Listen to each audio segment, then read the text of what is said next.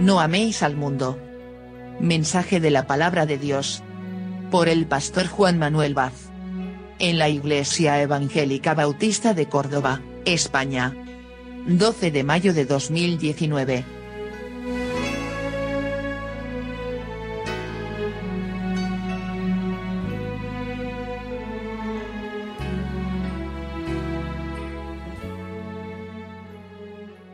Y os invito abrir la palabra de Dios en Primera de Juan. Primera de Juan y el capítulo 2, el versículo 12 hasta el versículo 17.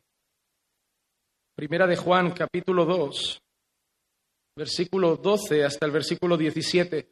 Supongo que como la mayoría de congregaciones estáis usando Reina Valera del 60. Yo uso la Biblia de las Américas, pero no creo que haya problema para la exposición. Dice así,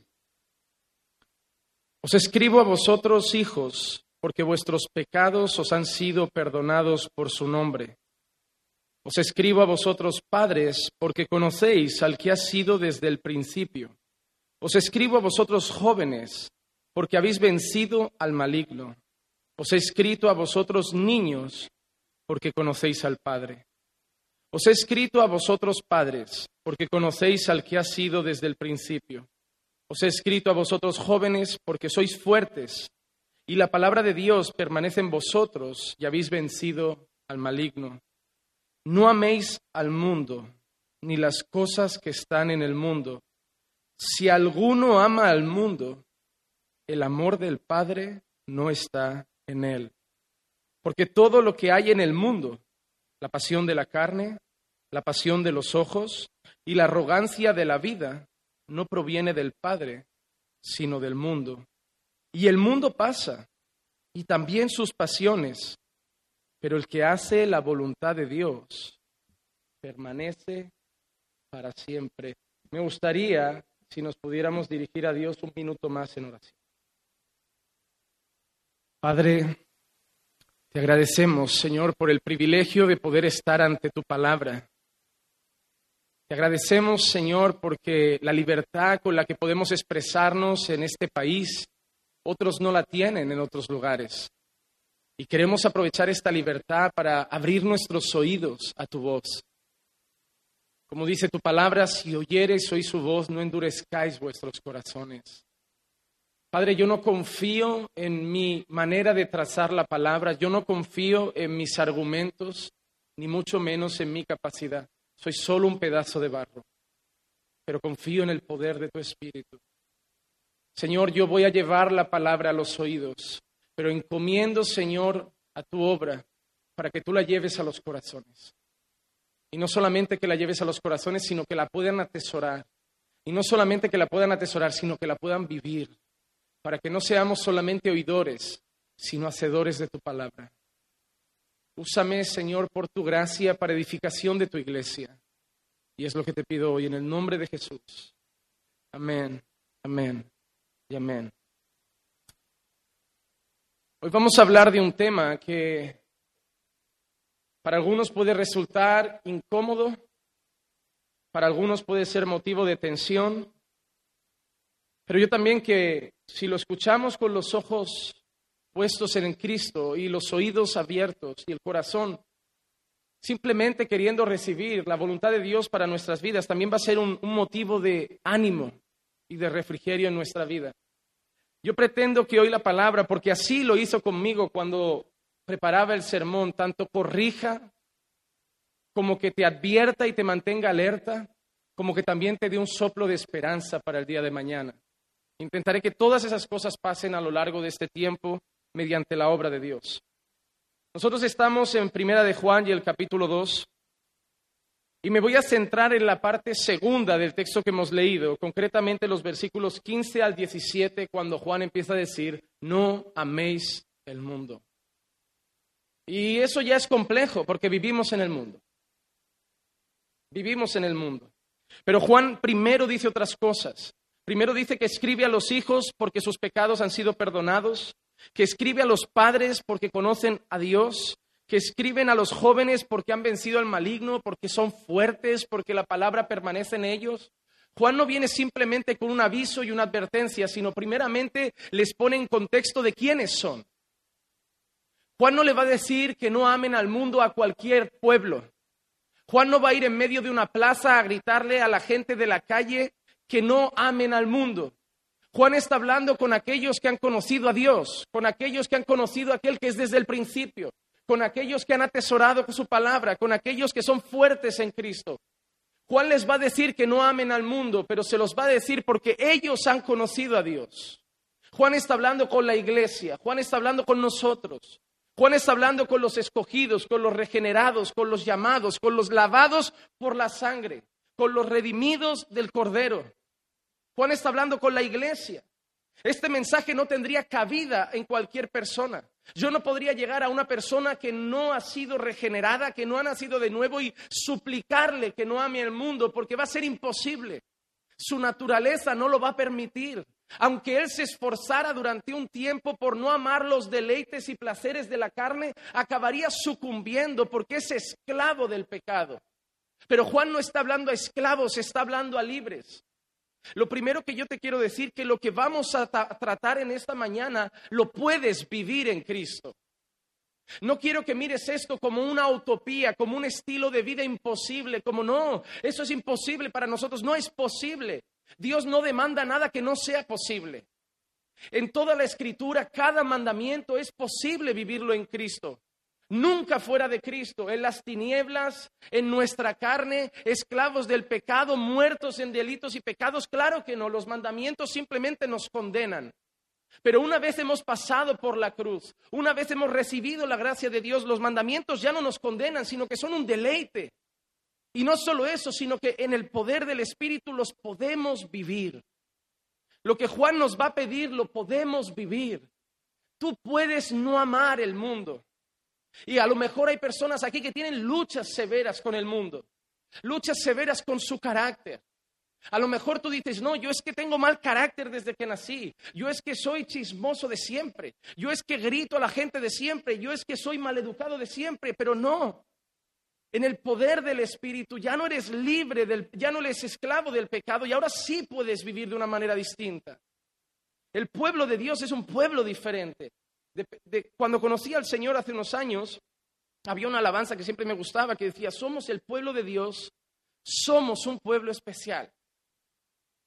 Y es la realidad. Yo no le digo a la gente que somos iguales, nosotros somos un pueblo especial. Nuestros hogares son diferentes. Nuestros matrimonios son diferentes, la manera de criar a nuestros hijos es diferente, la manera de tratar incluso a los que no conocemos es diferente, la manera de conducirnos en, la ciudad es diferente, la manera de tratar al Estado y las autoridades, nos gusten o no, es diferente. Somos un pueblo de Dios y somos un pueblo especial. Y a ese pueblo está escribiendo Juan y lo que les va a decir a partir del versículo 15 es, no améis al mundo ni las cosas que están en el mundo. Pero antes de entrar en eso, yo quiero dejar un dato importante. ¿Qué es el mundo? Porque la escritura, el mundo son diferentes cosas. Y si yo simplemente digo eso, puede crear algo de confusión, porque en otros pasajes la Biblia dice que Dios amó al mundo. Y por eso dio a su Hijo. Entonces sería contradictorio si no entendemos qué es el mundo. ¿Cómo puede ser que Dios dio a su Hijo por amor al mundo y ahora a mí me demande que no ame al mundo? En primer lugar, la palabra nos enseña que el mundo puede referirse a lo físico, a la creación, al universo, a todo lo hecho por Dios. Juan dice en Juan 1.10, en el mundo estaba y el mundo fue hecho por medio de él. En primer lugar, el mundo puede ser esa creación hecha por Dios. En segundo lugar, la palabra mundo puede referirse a los habitantes, a las personas, a la gente en general. Porque de tal manera amó Dios al mundo que dio a su Hijo unigénito para que todo aquel que en él cree no se pierda, mas tenga vida eterna. Él mismo es la propiciación por nuestros pecados, y no solo por los nuestros, sino por los de todo el mundo. En estos textos es evidente que no se refiere a que Cristo ha muerto por las piedras, por las montañas, ni por los ríos. No se refiere a una creación física, al universo, a las estrellas, a los planetas, constelaciones. Se refiere a personas. Pero en tercer lugar, la palabra mundo, y yo creo firmemente que es a la que se refiere Juan, La palabra mundo también es el sistema opuesto a Dios. Es un mundo en rebeldía, es un sistema que se opone a Dios, a sus valores, a su moral, a su verdad. Es un sistema de conciencia que lucha contra el Señor, que no lo acepta. Y estoy convencido que es a lo que se refiere Juan en ese pasaje. Cuando el Señor dice, yo les he dado tu palabra y el mundo los ha odiado porque no son del mundo, como tampoco yo soy del mundo. No te ruego que los saques del mundo, sino que los guardes del maligno. Ellos no son del mundo, como tampoco yo soy del mundo. Santifícalos en tu verdad. Tu palabra es verdad. Como tú me enviaste al mundo, yo también los he enviado al mundo. Y yo me refiero que eh, no te pido que los saques del mundo, sino que los guardes. Yo creo que se refiere a eso mismo. No se refiere al planeta. No se refiere a la gente, sino a ese sistema. Guárdalos del maligno. Guárdalos de ese sistema que se opone a ti. Guárdalos de ese sistema que te odia. De ese sistema de oposición moral contra Dios y su palabra. De ese sistema que niega a Dios. De ese sistema que niega el diseño de Dios. Que niega los principios de Dios. Que odia a Dios. Que se revela contra Dios. En Barcelona, aquí quizá por tradición y cultura y más respeto, pero en Barcelona los tiempos avanzan contra Dios aceleradamente. Y las expresiones vulgares haciendo ofensa a Dios son ya comunes en la calle. Cada vez que alguien se golpea un pie, cada vez que algo sale mal en su vida, lo reprocha contra Dios, mostrando su odio, su rabia, su falta de respeto. En Barcelona realmente Dios es odiado. En Barcelona quizá ni siquiera ya la cultura católico romana está presente. Es, es, totalmente el movimiento LGTB. Eh, yo creo que es una de las zonas de España donde más fuerza puede tener. Lo que podemos ver nosotros en la calle, lo que nuestros niños simplemente yendo al centro comercial van a ver en los escaparates. Hoy en día vas al centro comercial y ya los escaparates dan miedo, hermano. Los hombres tenemos que ir al centro comercial a comprarnos ropa mirando al suelo porque somos constantemente tentados y provocados con un sistema cada vez más sexual, con un sistema cada vez más antidios y anticristo, más libertino. Y el Señor nos está diciendo que nosotros como su pueblo no podemos amar eso. No podemos amar eso. Y es lo que yo quiero que hagas hoy. Que analices tu corazón para ver cuál es tu relación con ese mundo. Yo quiero que hoy examines tu corazón. Como dice Pablo a los Corintios, que te pruebes a ti mismo. Yo no he venido ni a juzgarte, ni a condenarte, ni a decir quién es quién en esta sala. Yo creo que eso te corresponde a ti. Porque es algo que debes hacer cada día, hermano. Si hay una práctica que se pierde en el, en el cristianismo y que es muy buena, es el autoexamen.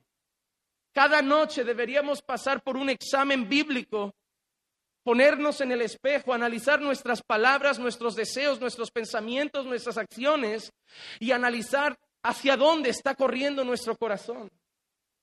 Quizá no hablo solamente de cosas inmorales a nivel sexual, pero quizá el dinero. Hay gente que cambia a Dios por el trabajo y hace del trabajo su Dios. La excusa que al menos allí en Cataluña más, más se escucha para tener la iglesia vacía es que estamos trabajando. No podemos congregar, pastor. No tenemos tiempo. Viven trabajando y no se dan cuenta que al final de los años ya no tienen familia, no conocen a sus hijos. Que no solo su relación con Dios se desgasta, su familia se desgasta, sus hijos se pierden por el camino, porque salen a las 8 de la mañana y llegan a las 9 de la noche. Sí, pagan todas las facturas, les compran buena ropa, los llevan a, los parques de atracciones, les compran un helado por la tarde, pero sus hijos no conocen a sus padres y están siendo educados por ese mundo, por esa televisión, por esa música, por esas escuelas. Y llega un momento a los 15, 14 años que llegan los padres llorando al despacho y dicen, pastor, mi hijo se está desviando. Y tú lo miras con pena y le dices, no es que tu hijo no ha conocido a Dios. Pretendías que simplemente trayéndolo el domingo a la iglesia, de pequeñito a la escuela de los niños y que creciera aquí dentro, lo iba a guardar de seis días más expuesto a un mundo que es contrario a Dios. Yo creo en la soberanía de Dios, pero creo en la responsabilidad del hombre. Creo que la salvación de los hijos depende 100% de Dios, pero que los padres sea una responsabilidad. Y que los hombres de hoy, las familias de hoy se olvidan que estamos en guerra. Yo escuché a uno, yo creo que podría decir públicamente que es mi predicador preferido. Una vez John Piper dijo que no sabemos el valor de la oración hasta que no entendamos que esta vida es una guerra. John Piper enseña en un libro que la oración debería ser en última instancia para pedir cosas. Es un lugar donde el cristiano se arma hasta los dientes, coge fuerzas para que cada vez que ponga el pie fuera de casa empieza a ser bombardeado con un sistema contrario al suyo y tiene que tener una armadura y un escudo y estar atento y ver por qué le van a tender emboscadas. Hermano, sería muy necio pensar que el diablo no existe.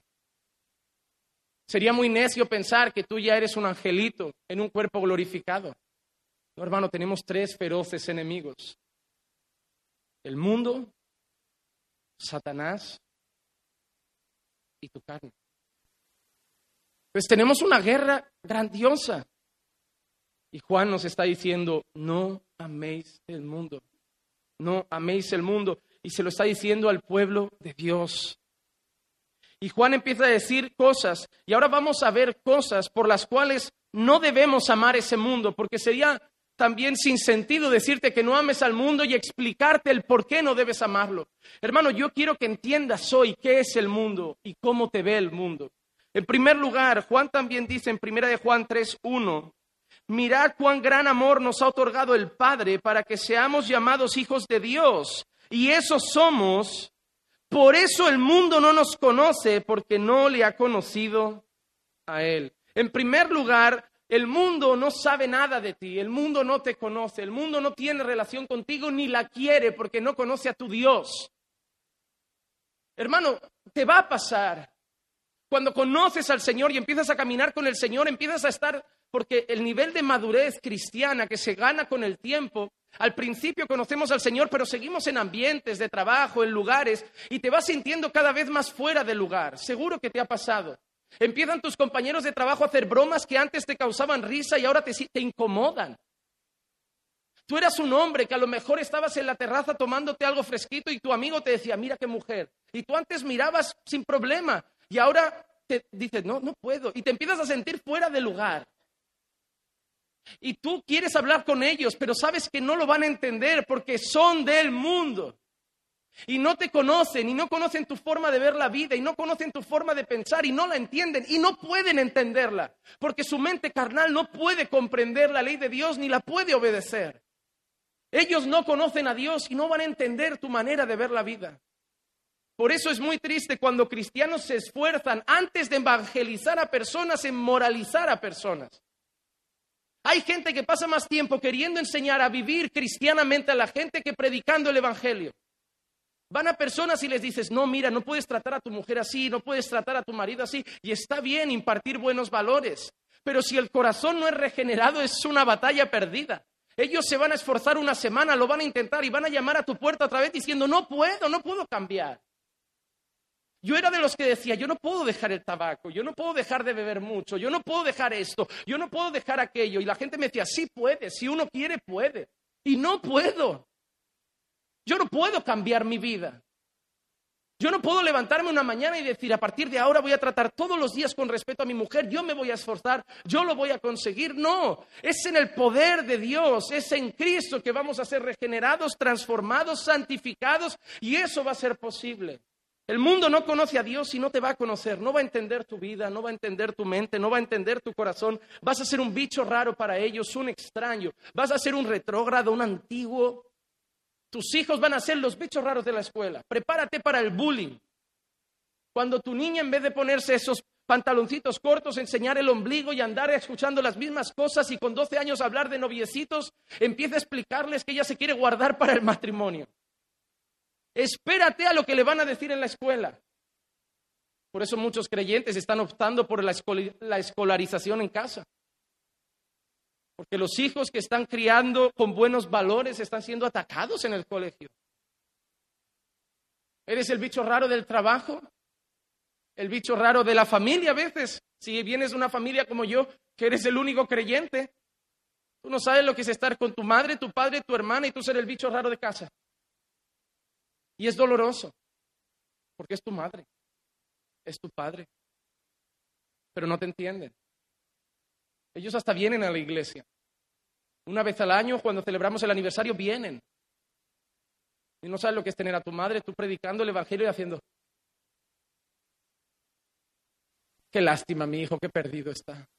¿Cómo le han lavado la cabeza? Es muy doloroso. Ya duele ver cualquier alma perdida. Pero ver a tu madre ahí, mirando con indignación la proclamación del Evangelio, la exaltación de Cristo, decirle que Él es primero que ella, decirle a una madre que se pasa a un segundo lugar y que encima te has casado y ahora pasa al tercero. no conocen a Dios y no nos van a conocer. Pero no solo no nos conocen, sino que Juan también dice, hermanos, no os maravilléis si el mundo os odia. Qué curioso que no solamente no nos van a conocer, sino que nos van a odiar. Yo siempre le digo a mis hermanos que me parece muy extraño cuando ellos se llevan bien con todo el mundo. No me parece lógico que un verdadero creyente que vive una vida piadosa y que vive el Evangelio, que su vida decora el Evangelio, que su vida proclama el Evangelio, no solo con sus labios, sino con el estilo de vida que lleva, que se lleve bien absolutamente con todos sus vecinos, con todos sus compañeros de trabajo. No lo comprendo. Porque una de las promesas bíblicas más dadas a los discípulos es, vais a ser perseguidos. Si a mí me odiaron, os van a odiar. Si a mí me aborrecieron, os van a aborrecer. Y estoy seguro que si eso no pasa en la vida de un creyente, es que cuando está con el mundo, oculta el Evangelio. No digo que se porte como el mundo, pero agacha la cabeza y se camufla un poco, se esconde, por no tener problemas, por evitar conflictos. Bueno, voy a estar allí, me callo, no voy a hablar del Señor, eso va a crear tensión, si yo digo algo va a haber problemas. Pero hermano, es una promesa de Dios. De la misma manera que hay promesas que nos gustan, yo estaré contigo todos los días hasta el fin. El justo clama y Dios escucha. Eso también es una promesa. Si a mí me aborrecieron, a vosotros también. Si a mí me han odiado, a vosotros también. Y te digo más, si a mí me han matado, algunos de vosotros también. Y eso aquí, quizá en Córdoba, no lo imagináis, pero si viajamos con nuestra mente fuera de España, a otros países está pasando. Solo que no lo va a poner la Sexta, ni Antena 3, ni 4, ni Telecinco, eso no va a salir. No va a salir. Porque como el mundo nos odia, solo va a salir si alguien que se denomina cristiano comenta una atrocidad para que nos odien más. Solo va a salir si un pastor roba o ha blanqueado dinero, o si quizá un padre católico que nos relaciona muchas veces todos igual, pues ha caído en pederastia o alguna cosa. Ahí sí mira a los cristianos. Pero lo bueno no. La persecución no, porque el mundo nos odia. El mundo nos odia. Hemos visto que el mundo no nos conoce, hemos visto que el mundo nos odia, pero en tercer lugar, es que el mundo, como dice Juan, sabemos que somos de Dios y que todo el mundo yace bajo el poder del maligno. El mundo nos odia también por un motivo, porque nuestro mayor adversario está ahí y, y los maneja como títeres y hace de ellos lo que quiere, yace bajo el poder del maligno. Hermanos, Juan no se refiere a no amar las almas. Juan no se refiere a no orar por ellos. Juan no se refiere a no predicar el Evangelio. Y mucho menos, Juan no se refiere a no disfrutar de la vida. Juan no, no está diciendo no vayáis al campo a disfrutar con la familia de un día de paseo. Juan no está diciendo no vayáis a la playa a dar un paseo con vuestras esposas y disfrutar de una tarde a, la orilla del mar. Juan no está diciendo no vayas a tener una bonita tarde de pesca con los amigos. Juan no está diciendo no vayas al parque a comerte un helado. Juan no está hablando de que no trabajes. Juan no está hablando de que no disfrutes incluso de las bendiciones que Dios te da materiales. Juan está diciendo que no participes, que no te hagas íntimo, que no negocies con ese sistema de valores, con ese sistema que dice que la familia ahora es hombre y hombre y mujer y mujer, Que no negocies con ese sistema que dice que los niños deben experimentar desde pequeños para conocer cuál es su sexualidad. Que no negocies con ese sistema que dice que los niños tienen que aprender sexualidad desde los 10 años en la escuela. Que no negocies con ese sistema que está poniendo a la mujer en un lugar que no le corresponde. Que no negocies con un mundo y con un sistema donde la borrachera, donde la droga es motivo y, y origen y fuente de para ellos diversión y alegría. Que no negocies con un mundo que para que ahora los matrimonios estén alegres puedan practicar intercambio de parejas. Que no negocies con ese mundo, que no intimes con ese mundo. Sí predica el Evangelio, ama las almas, llora por las almas, respeta las autoridades, ora por las autoridades, pero no te sometas a los valores de este mundo. No eres de este mundo, estás en este mundo, pero tu patria es celestial. Si eres un verdadero creyente, si has nacido del mundo, si has nacido de nuevo, vivirás en el mundo impío pero no te deleitarás con lo que el impío se deleita. No necesitas irte a una cueva. No, te está diciendo, cávate un hoyo en la montaña y vive allí, caza cuatro liebres, mata dos ciervos y un jabalí y ten comida para el mes. No te está diciendo que hagas eso. Porque además el pecado también está en ti, hermano. La tentación eh, está en tus propias concupiscencias. Te vas a ir a la cueva y ahí vas a pecar solo. Pero te está diciendo eh, eh, por el poder de Dios que camines entre las tinieblas y seas un faro. Que seas un reflejo de la gloria de Dios para tus vecinos. Que seas una muestra de la gloria de Dios entre tus compañeros de trabajo. ¿Y sabes cuál es la motivación para todo eso que tenemos que hacer? Yo lo veo muy claro cuando Pablo habla en Romanos 12 y, Pablo dice, os ruego por las misericordias de Dios que presentéis vuestros cuerpos como sacrificio vivo, santo y agradable a Dios, que es vuestro culto racional. Y Pablo dice algo similar, no os conforméis a este siglo. Es muy parecido a lo que Juan está enseñando de no améis este mundo. Dice, no os conforméis a este siglo, sino transformaos mediante la renovación de vuestro entendimiento para que conozcáis cuál es la voluntad de Dios, lo que es bueno, lo que es agradable y lo que es perfecto. Juan ha dicho, no améis el mundo. ¿Por qué? Porque habéis conocido a Dios porque habéis atesorado su palabra, porque sabéis quién es el que está desde el principio. Y Pablo lo dice, pero lo dice de otra forma. Dice, no, no os conforméis a este mundo, no os conforméis a este siglo. ¿Por qué? Por las misericordias de Dios. Es lo mismo. Le está diciendo, por lo que Dios ha hecho por ti, por ese sacrificio en aquella cruz, porque Dios ha entregado a su Hijo por tus pecados, porque Dios ha enviado a su Hijo unigénito a morir por amor a ti, por esa obra perfecta, justa, completa por amor a tu Creador, no te conformes a este siglo. Hermano, la motivación de tu corazón para no vivir de una manera impía, para no negociar con el mundo, no tiene que ser religiosa, no tiene que ser verte más justo ante Dios, no tiene que ser un corazón legalista que dice, cuanto menos negocie con el mundo, más aprobado soy por Dios. Ya está, tú ya tienes el sello. Tú ya no te vas a ver mejor. Tú ya no tienes que hacer nada para ganarte eso. En aquella cruz Él canceló el decreto. Él con su sangre, tú tenías un decreto que te iba en contra donde ponía culpable y Él derramó su sangre y puso el sello de pagado. Y eso debe ser lo que motiva a tu corazón a vivir para su gloria. No, yo voy a vivir así para llegar a ser grande en el Evangelio. Yo voy a vivir así para que luego sea un buen predicador. Yo voy a vivir, no, yo voy a vivir así porque lo amo. Yo voy a vivir así por lo que ha hecho por mí. Y si lo único que voy a hacer en el reino de Dios es poner las sillas, las pongo para su gloria. Porque cuando el amor es lo que te motiva, te da igual lo que hagas y todo lo vas a hacer con gozo. Y vas a luchar contra el pecado con gozo. Y vas a luchar contra este mundo con gozo. Y vas a caminar en este mundo con una sonrisa sabiendo que no eres de este mundo con gozo. Pero la motivación es lo que Él ha hecho por ti el amor de Dios. Hermano, vivimos en un mundo donde si tú ves la televisión, si tú ves los programas que, traen deleite al corazón de la mayoría, muestran lo que Timoteo dice, eh, eh, lo que vemos en 2 de Timoteo 3:4, hombres traidores, impetuosos, envanecidos, amadores de los placeres en vez de amadores de Dios. Hermano, yo, yo cuando llegaba por las tardes y a lo mejor mi abuela o alguna tía mía tenía esos programas de Sálvame y yo veía esas cosas de aquí hay tomate y yo veía esas cosas en la televisión, yo sentía vergüenza ajena. Luego, a veces he ido a visitar a mi familia y mi hermana ve un programa que se llama Mujeres, Hombres y viceversa. Y yo le digo, ¿esto qué es? Digo, no, esas son, esas son diez mujeres que van a tener citas con este chico.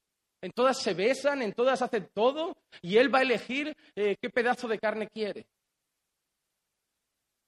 Y yo le digo, ¿en serio? Oye, mi hermana lo graba, ¿eh? Ese es el reflejo de nuestra sociedad de hoy. Gran hermano. Y hermano, esos son los hombres de hoy, tirados a los placeres, tirados a los deleites, tirados a la carne, a la lascivia. El Señor va a venir cuando estemos como, como en los tiempos de Sodoma y Gomorra, hermano, y, y yo creo que ya estamos peor. Yo creo que ya estamos peor, así que yo creo que en cualquier momento, hermano, el Señor viene. Mi corazón cada vez se siente más lejos de casa, más fuera de lugar. Me siento extraño. Me he llegado a sentir un extranjero en Barcelona. Han sido las elecciones.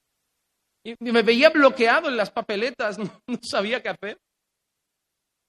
Derecha, sí, algunos valores los defendían, pero no sabía qué hacer. Izquierda, no miro. No sabía, me sentía mal. Digo, y mi padre que me enseñó de pequeño que es una responsabilidad, que hay que hacerlo, como digo, pero hermano, lo pasas mal.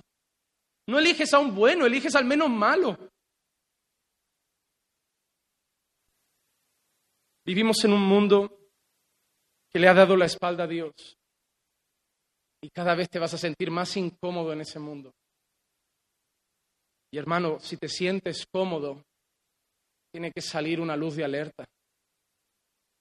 Si te sientes cómodo en ese mundo, si eres capaz de ver una película con alguna que otra escena lasciva y no pasas rápido de canal, si eres capaz de conectarte a Internet y que se te abra la pestañita esa de, dale aquí, con ese anuncio de mujeres cerca de tu ciudad, y vas despacito a esa cruz roja para cerrarlo, como que el, mouse va lento. Son señales de alerta. Son señales de alerta. No digo que no seas creyente, pero esas cosas van a apagar tu fe. Hermano, yo, como dije estos días eh, allí en, en Chiclana, estaba hablando con ellos, yo sé lo que es estar en la alabanza y sentir que mi corazón llora de gozo. Yo sé lo que es estar orando y sudar frío, hermano que, no abren los ojos porque parece que lo tienes enfrente. Pero también sé lo que es dar lugar por algún momento al pecado y ir al culto y no sentir nada. También sé lo que es orar y hablar con las paredes. También sé lo que es sentir que tu espíritu está triste. Porque Él no se va. Yo sé que está ahí, mi conciencia me lo recuerda. Tranquilo, Él está ahí, lo sé, pero está entristecido porque ha abrazado quizá por un instante algo que él aborrece. Y a lo mejor tú estás así hoy. A lo mejor tú has perdido ese gozo. A lo mejor tú has experimentado lo mismo, el calor de su presencia, y ahora lo notas distante. Pero también quiero darte un mensaje de esperanza. Él no es ido, solo está triste. Pero el que confiesa sus pecados, ese haya misericordia. Hermano, mientras tú nos confiesas tus pecados, dice la palabra que tus huesos se secan, se estremecen. Es como que la mano de Dios te aprieta y tú estás cada vez más pequeñito, pequeñito, más seco.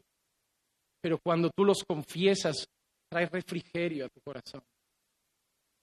Hermano, yo quiero decirte dos motivos por los cuales no debes amar este mundo. Hemos visto lo que es este mundo.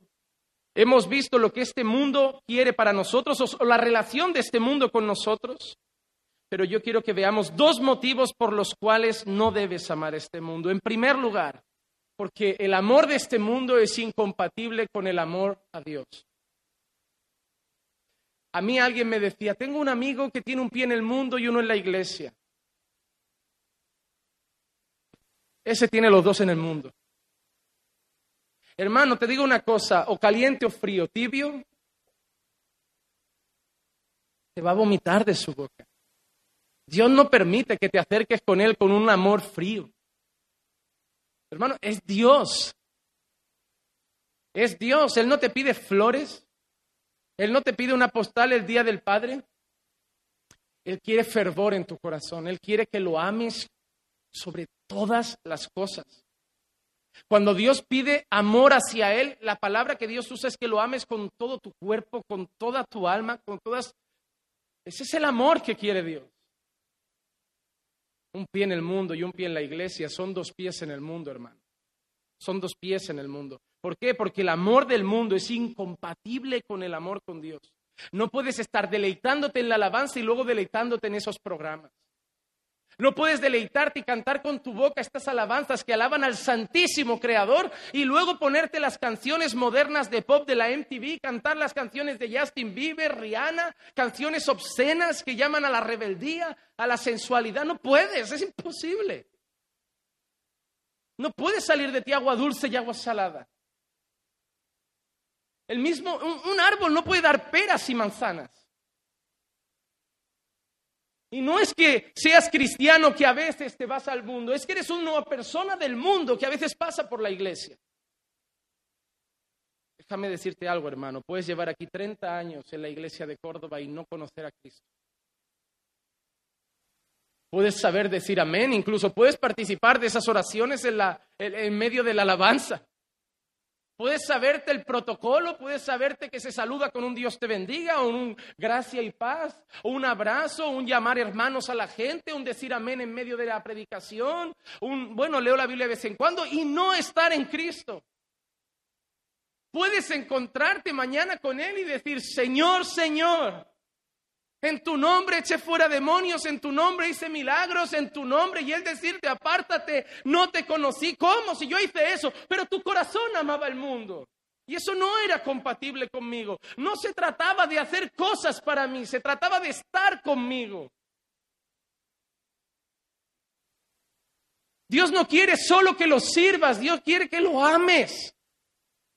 Dios quiere caminar contigo, andar contigo. Dios no quiere solo una oración de protocolo, llegar, ponerte de rodillas. Cuando caminas con Dios, lo haces hasta yendo al trabajo en coche. a veces vas del coche al trabajo orando y te da la tendencia de cerrar los ojos. Es un peligro, ¿eh? Los cristianos en la carretera. Yo cuando veo un coche con el pescado, yo me aparto, digo, como se ponga a orar y le dé por cerrar los ojos, se cambian de carril. Pero cuando uno camina con Dios, ora en cualquier lugar. Está andando por la montaña, contempla la naturaleza, contempla la creación y ora. Va a la playa y ve ese mar, eh, ese océano y ora. Viaja a otro país, ve otro tipo de, naturaleza. Yo cuando fui a Brasil era todo distinto. Y tú dices, ¿cómo Dios ha creado tantas cosas tan diferentes, todas tan perfectas? Te pones documentales de esos, de los ríos de no sé dónde, las cataratas de no sé dónde, y donde no ha llegado la mano del hombre, hermano, ¿eh? Cuando caminas con Dios te salen, te salen palabras de alabanza eh, del corazón constantemente. Hasta veces ves al mundo caído que no conoce a Dios y veces ves esa gracia común manifestada en algunas familias, padres que están amando a sus hijos, cómo gente va a ayudar a, los necesitados de Haití, cómo recogen a los huérfanos de no sé dónde y ves esa gracia común, cómo Dios incluso usa al impío para mostrar su amor y cariño y tú no sabes cómo parar de, de alabarle. Dios no quiere un protocolo, Dios quiere una relación sincera. Hermano, si tú estás afligido, no tienes que llegar, Señor, y hacer un poema estructurado con las palabras técnicas. Dile simplemente, Padre, estoy hecho polvo. No puedo más. No tengo ganas ni de orar, Señor. Yo oro para ver si las ganas llegan, porque ganas no tengo. ¿Qué tiene de malo una oración así? ¿Para qué disimular y disfrazar algo que Dios sabe que no está? ¿Para qué hay gente que cambia hasta el tono de voz cuando ora? ¿Para qué esas cosas? A veces no hacen falta ni palabras. Una vez alguien me dijo que Dios conoce el idioma de las lágrimas. Hay días que no tienes palabras, que no tienes voz, que no paras de llorar y sales como si Dios hubiera escuchado todo. Solo quieres sinceridad. Pero hermano, el amor al mundo es incompatible con el amor a ese Dios que quiere eso contigo. Dios es celoso. Dios no quiere compartirte. Dios no quiere que adulteres. Dios te quiere para Él, solo para Él. Dios no te comparte con nadie. Mira, una vez mi pastor me dijo, hay dos cosas que Dios no comparte, su gloria y su pueblo. La gloria es solo para Él y el pueblo es solo para Él. Y si alguien osa irse al mundo, Dios no lo quiere. Para Él es incompatible.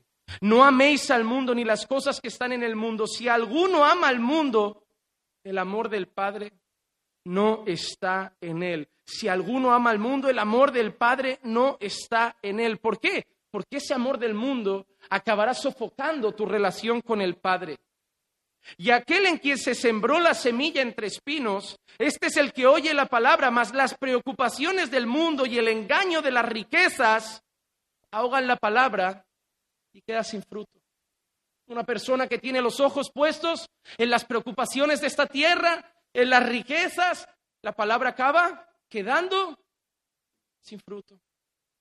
Tú estás hoy aquí recibiendo una palabra, Dios te está hablando, pero sales de esta puerta y lo único que viene a tu cabeza es, uy, tengo que pagar eso, tengo que hacer eso, mañana viene la, cuenta de la luz, tengo que hacer el trimestre, de, a lo mejor eres autónomo, tengo que pagar el trimestre de los impuestos, pues ya está, todo eso va a quedar apartado, no va a dar fruto.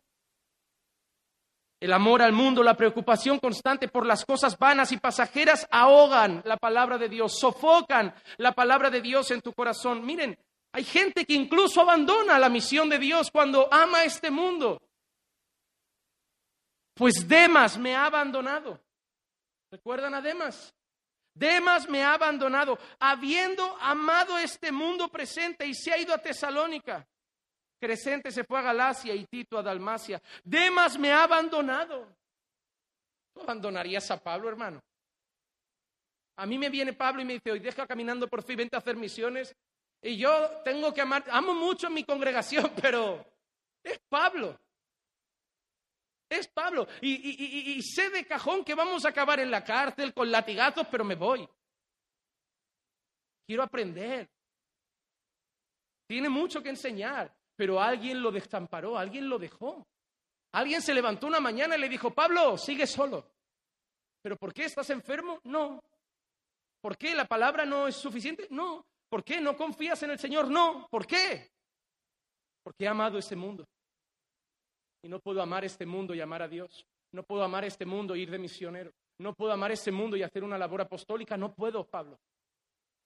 Tengo que elegir y mi corazón ha elegido el mundo presente. Hermano, ¿recuerdas la mujer de Lot? Hay una infinidad de personajes en la escritura que tuvieron la oportunidad de caminar con gente piadosa, de ver la gloria de Dios, de andar con el pueblo de Dios, pero volvieron a mirar al mundo. Pero hermano, cuando Dios ha obrado en tu corazón, no deja simplemente que tú salgas del mundo, sino que saca el mundo de tu corazón. El problema de esa mujer no es salir de Sodoma y Gomorra, es que Sodoma y Gomorra salga de su corazón. El problema del pueblo de Dios no fue salir de Egipto, fue quitar Egipto de su corazón. Porque andaban, andaban y andaban, pero Egipto siempre volvía al recuerdo. Y era motivo de queja, era motivo de reclamo a Dios, era motivo de murmuración contra Dios. Pero en Egipto teníamos esto, pero en Egipto pasaba aquello. Hermanos, veían la gloria de Dios, comían maná del cielo, habían visto el mar abrirse, habían visto las plagas. Eso también me enseña que los milagros no salvan. Que hay gente que ve todo, pero aquí dentro no pasa nada. Juan tiene algo claro. Lo que hay en el mundo no proviene del Padre, sino del mundo. Y son tres cosas las que Juan define. La pasión de la carne, la pasión de los ojos y la arrogancia de la vida. En primer lugar, hermano, la pasión de la carne.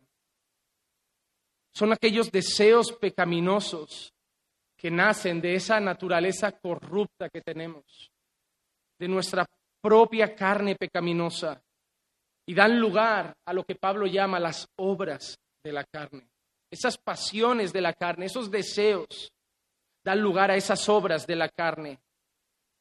Inmoralidad, impureza, sensualidad, idolatría, hechicería, enemistades, pleitos, celos, enojos, rivalidades, disensiones, sectarismos, envidias, borracheras, orgías y cosas semejantes, contra las cuales os advierto, como ya os he dicho antes, que los que practican tales cosas no heredarán el reino de Dios. Y hermano, déjame decirte una cosa, cuando piensas solo en orgías, en borracheras, tú dices, no, eso no entro, hechicería, enemistades, envidias, celos. Porque es muy fácil decir que no se ve nada escandaloso en tu vida. Pero ¿qué hay en tu corazón? Porque hermano, a mí no me preocupan los pecados que son tan llamativos. Eso se ve mucho y rápido se ve, se ataca, se arregla, se confronta, pero hay gente que tiene pecados que no salen a la luz. Tú puedes estar aquí teniendo un pensamiento de odio, de rabia, de envidia, de celos. Tú puedes ver a alguien siendo ordenado en el ministerio, tú llevar más tiempo que él congregando allí, sentir envidia, celos, porque tú no te dan esa oportunidad. Y eso está escondido. Pero hermano, celos, rivalidades, enojos, pleitos, los que practican tales cosas no heredarán el reino de Dios. ¿Y qué hacemos? ¿Cómo luchamos contra eso? ¿Cómo luchamos contra la carne? ¿Ayuno? Me parece una buena práctica. ¿Oración? Me parece una buena práctica. Pero hermano, la respuesta sería, corre con todo a Cristo. Corre con todo a Cristo. Llénate de la palabra, llénate del Espíritu. Toma la espada y combate. Ve a la guerra armado. En Cristo encontrarás gracia y el poder del Espíritu. El mismo Pablo a los Gálatas dice, digo pues, andad por el Espíritu y no cumpliréis los deseos de la carne si te quedas en tu casa, si no te llenas de la palabra, si no te alimentas de la alabanza, si no vas a los pies de Cristo de la cruz en ayuno a luchar contra tu carne, si no practicas una vida devocional de oración, no vas a tener fuerza para combatirlo. Pero Dios ha regalado esos medios de gracia, tiempo con los hermanos, su santa palabra, un tiempo de oración, un tiempo de ayuno, un tiempo de alabanza. Y si vas cogiendo unos minutos de uno, unos minutos de otro y unos minutos de otro, sales fuerte y para combatir esa cosas y no dar lugar a los deseos de la carne. Siempre le he dicho a los jóvenes de la iglesia, no he visto a nadie salir de un ayuno y correr a pecar. No lo veo, porque salen llenos de palabra, de tiempo de oración, de tiempo de comunión. Su, su espíritu está fortalecido. Pero hermanos, somos como un coche. Yo vengo de Barcelona. Y si no le meto gasolina al coche, yo no llego a Cádiz. Yo creo que a Madrid igual sí. Pero después de Madrid empujamos Clicia y yo venga Clicia hasta Cádiz. ¿Y sabes qué pasa? Cuando tú quieres empujar el cuerpo con tus propias fuerzas, no hubiéramos llegado a Cádiz. Pero esa gasolina, la oración, el ayuno, la alabanza, la comunión, le ponemos otra dosis y otras cinco o seis horas de fuerza. Hermano, tú eres como el coche. Tienes que ir enchufando oración, ayuno, palabra, todos los días, para tener otra fuerza, para dar unos minutos más en, esta, en ese camino, en esta vida, para que cuando te vayan a enterrar en esta tierra puedan poner en esa plaquita, peleó la buena batalla, combatió el buen combate, terminó la carrera. Hermano, Dios no nos ha llamado a estar sentados, a bostezar y mirar al techo. Esto es una carrera. Esto es un combate. Tienes que ser valiente. Pues los que son de Cristo han crucificado la carne con sus pasiones y deseos. Hermano, Mira lo que dice Pedro, os ruego como extranjeros y peregrinos que os abstengáis de las pasiones carnales. Pedro lo dice de otra manera, absteneos del mundo. ¿Por qué? Porque sois extranjeros y peregrinos. Pablo lo dice a su estilo, Juan lo dice a su estilo y Pedro lo dice a su estilo, absteneos del mundo porque sois de otro lado. Nuestra congregación es un 85% o igual 90% latina. Cuando tenemos el día de comunión, el primer domingo de cada mes comemos juntos. Y tú tenías que ver esa mesa. Ellos están en España, pero no son de España. Ahí hay frijoles, ahí hay ceviche, ahí hay encebollado. Ahora me sé los nombres y saben muy rico. Yo también me casé con una mujer ¿Tú sabes lo que ir a casa, ir a mi suegra, a mi suegro y saberlo? Yo iba subiendo las escaleras a casa y yo sabía que había de cena. Porque ahí hay una base. Arroz, frijoles y ensalada, y luego pollo, y luego carne, pero arroz, frijoles y ensalada mañana, tarde y noche, hermano. Yo ya no preguntaba qué hay de cena, yo ya sabía lo que me encontraba. Porque estaban allí, pero no eran de Barcelona. Yo nunca subí a casa de mi suegra esperando una paella, una tortilla de patata, un potaje. Iglesia no va a ir a casa de mi madre esperando una feijoada. Nosotros estamos en este mundo, pero no somos de este mundo. No comemos lo de este mundo. No nos deleitamos con las cosas de este mundo. No sentimos placer con los placeres de este mundo. Somos extranjeros y peregrinos. Estamos de paso. Hermano, estamos de misión. Hermano, si Dios solo te quisiera salvar en el día que creíste, te mata y te lleva con Él. Te lleva con Él. Pero te ha dejado en esta tierra porque tienes una misión. A mí me gusta Charles Spurgeon porque era muy desafiante. Te hace sentir poco cristiano. Yo cuando leo a Spurgeon me siento mal, creo que no soy creyente. Y él una vez dijo, todo cristiano o es un misionero o es un impostor. Porque cada vez que salimos de casa empieza una misión. Hemos hablado de la pasión de la carne, pero en otro, en otro lado también habla de la pasión de los ojos. Hermano, la pasión de los ojos las cosas que te van a tentar desde fuera. Cuida donde apoyas tu mirada. Cuida donde apoyas tu mirada. No codiciarás la casa de tu prójimo, la mujer de tu prójimo, ni su siervo, ni su sierva, ni su buey, ni su asno, ni nada que sea de tu prójimo. Cuida tu mirada. Adán y Eva, ellos miraron un fruto que era bueno para comer, agradable a los ojos, deseable, el rey David se asoma por una ventana y ve lo que no tiene que ver. Acán acaba trayendo condenación no solo a él, sino a, a toda su familia, porque dice que él vio un botín. Vi entre el botín un hermoso manto de sinar y doscientos ciclos de plata y una barra de oro de cincuenta ciclos de peso. Los codicié y los tomé. Y he aquí, están escondidos en la tierra dentro de la tienda, de mi tienda, con la plata debajo. Sansón fue a un pueblo, fue a Timnat y vio una mujer que no era de las de su pueblo. Y como dijo Jesús, todo el que mire una mujer para codiciarla ya cometió adulterio con ella.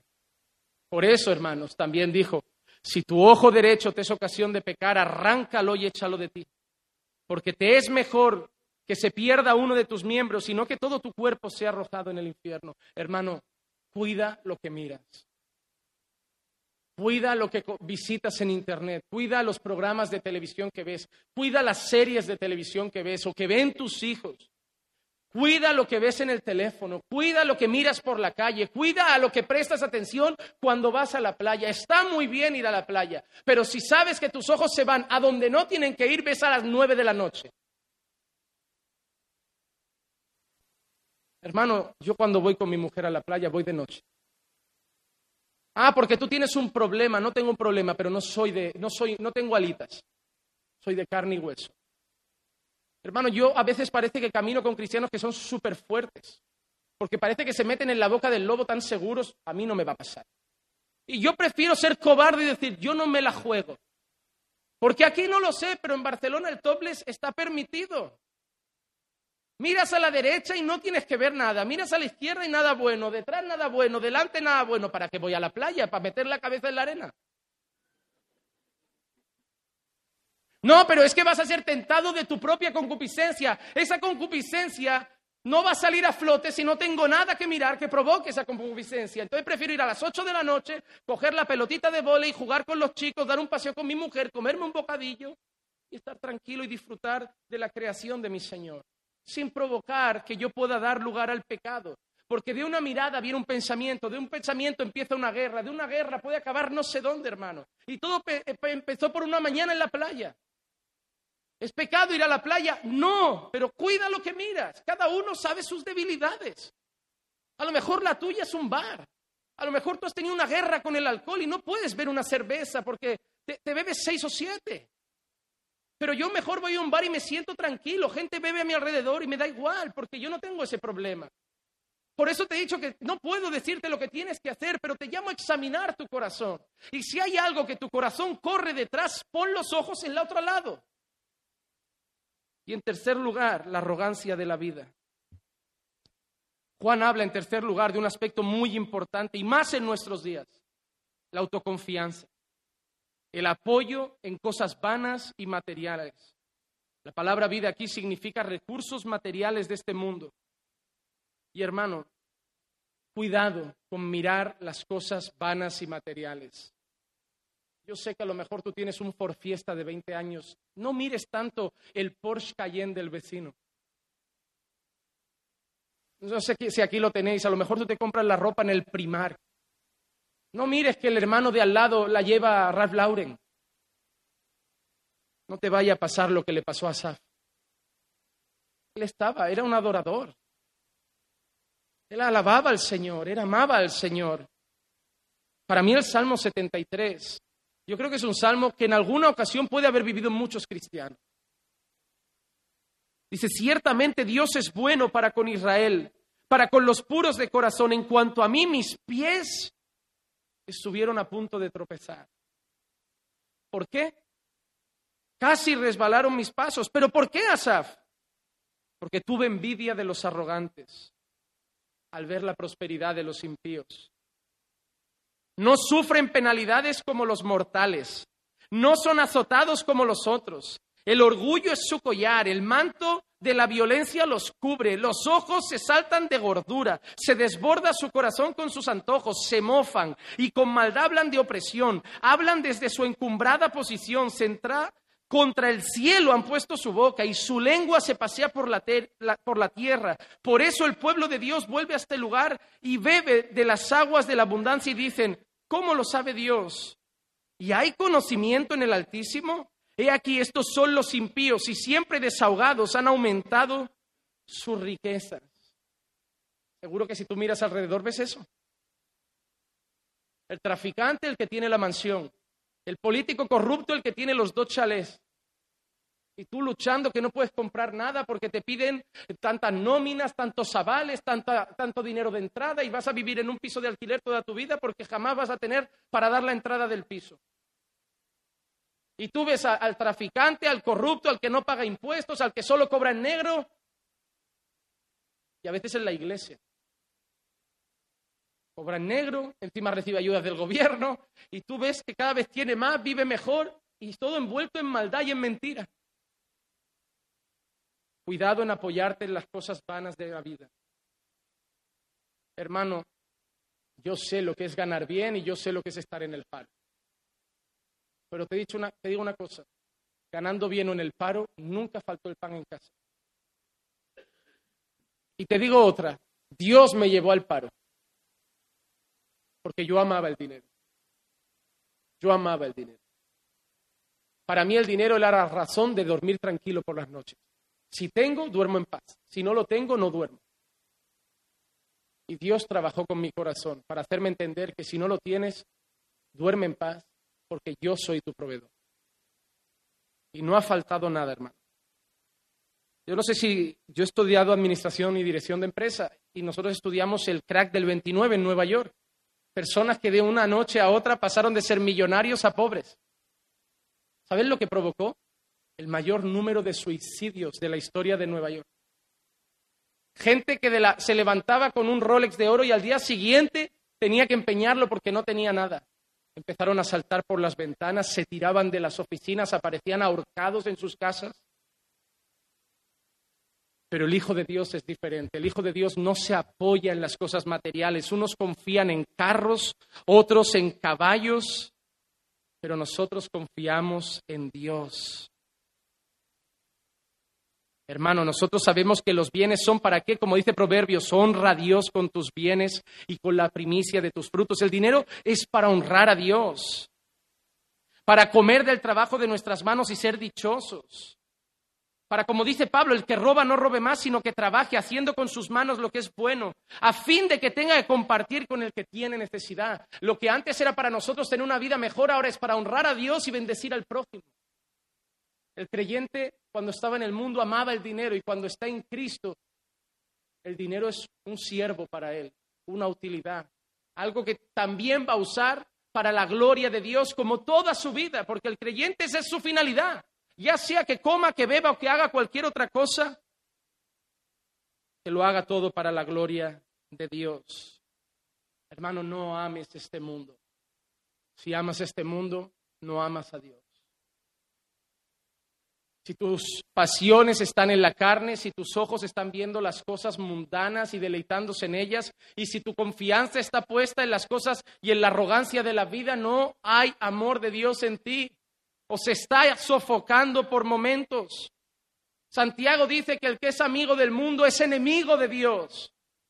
No es que Dios te dé la espalda, es que te constituye su enemigo.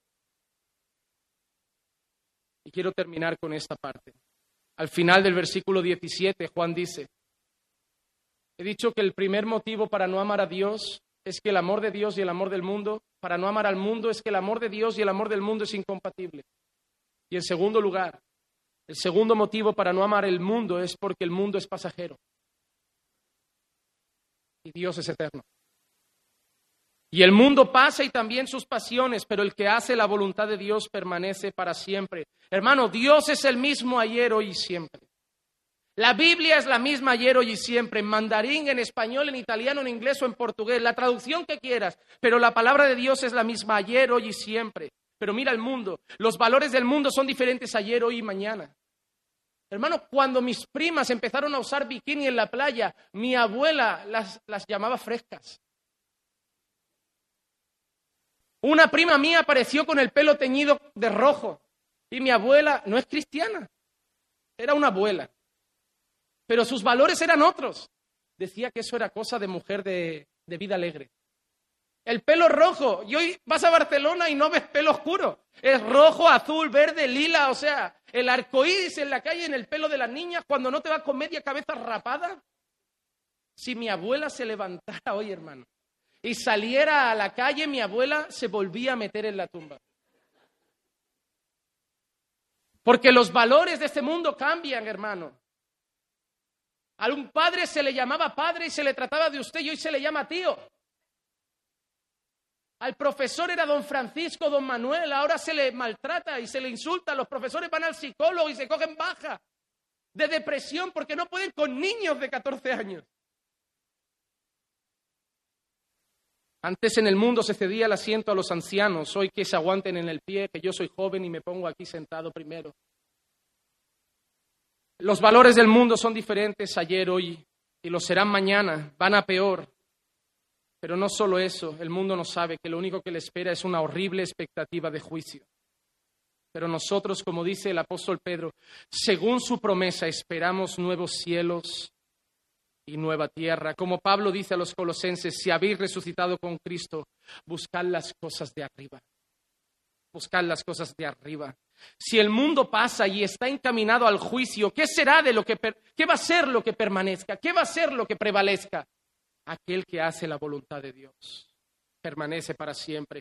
Hermano, hacer la voluntad de Dios no es vivir una vida perfecta, pero es levantarte cada mañana para intentarlo. Yo lo he hablado estos días, hermano, yo lo sé. Ah, es imposible ser perfecto, pero la Biblia dice ser perfectos como vuestro Padre es perfecto.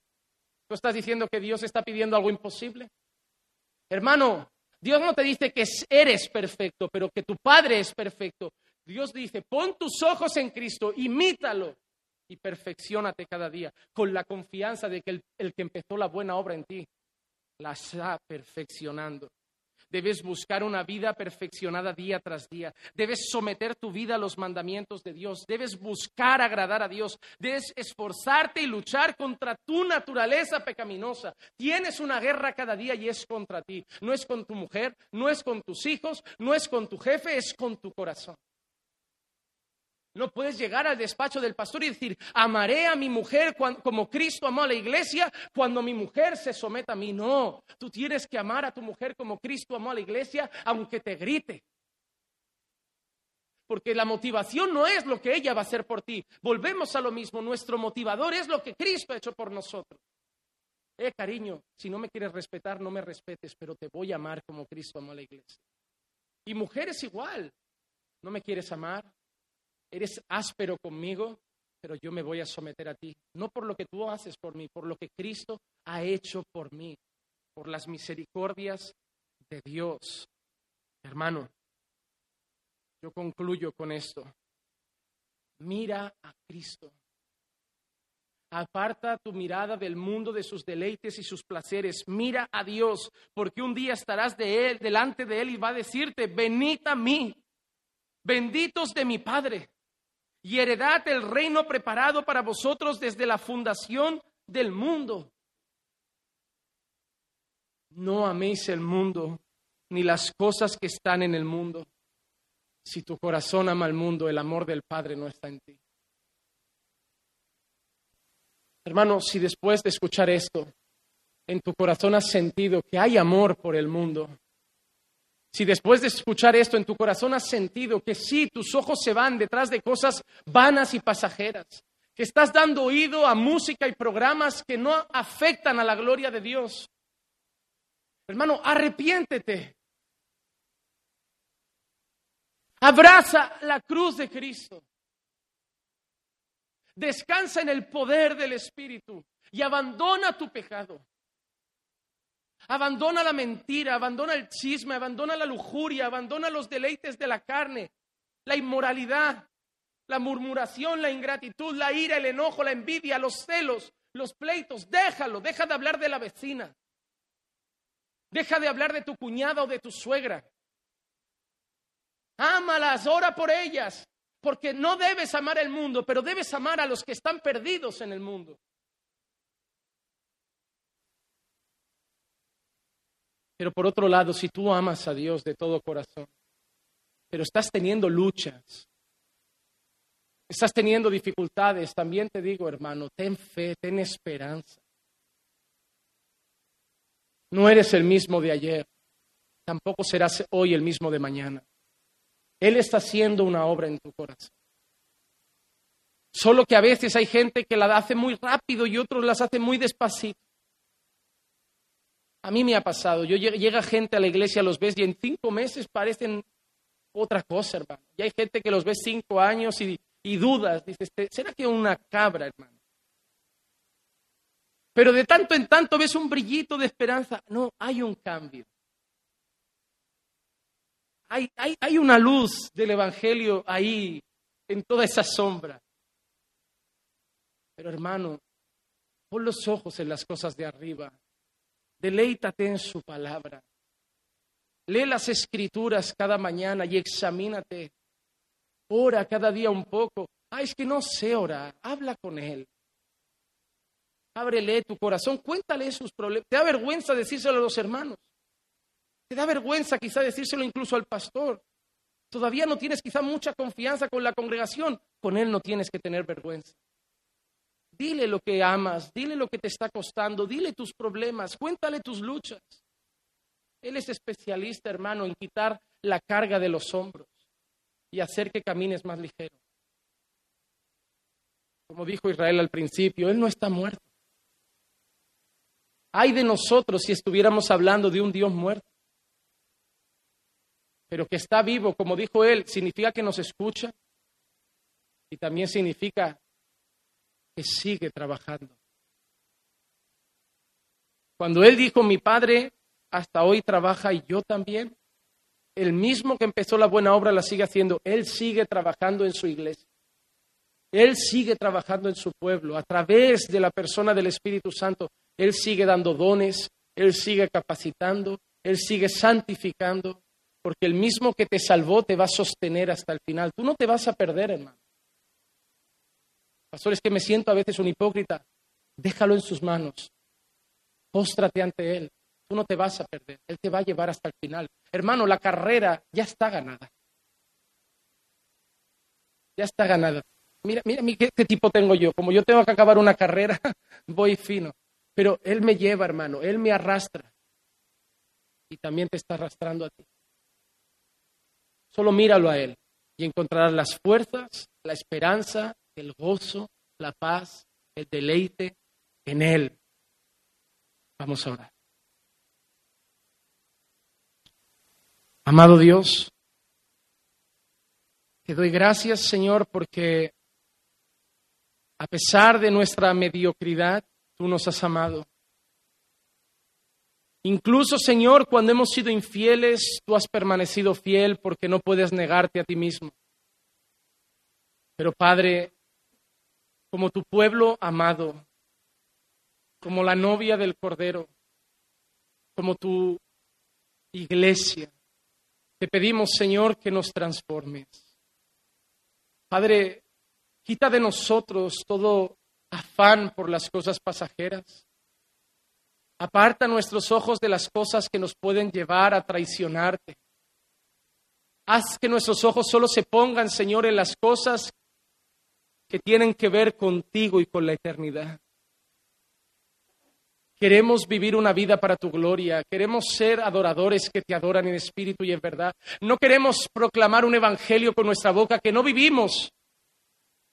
Queremos decorar con nuestra vida, Señor.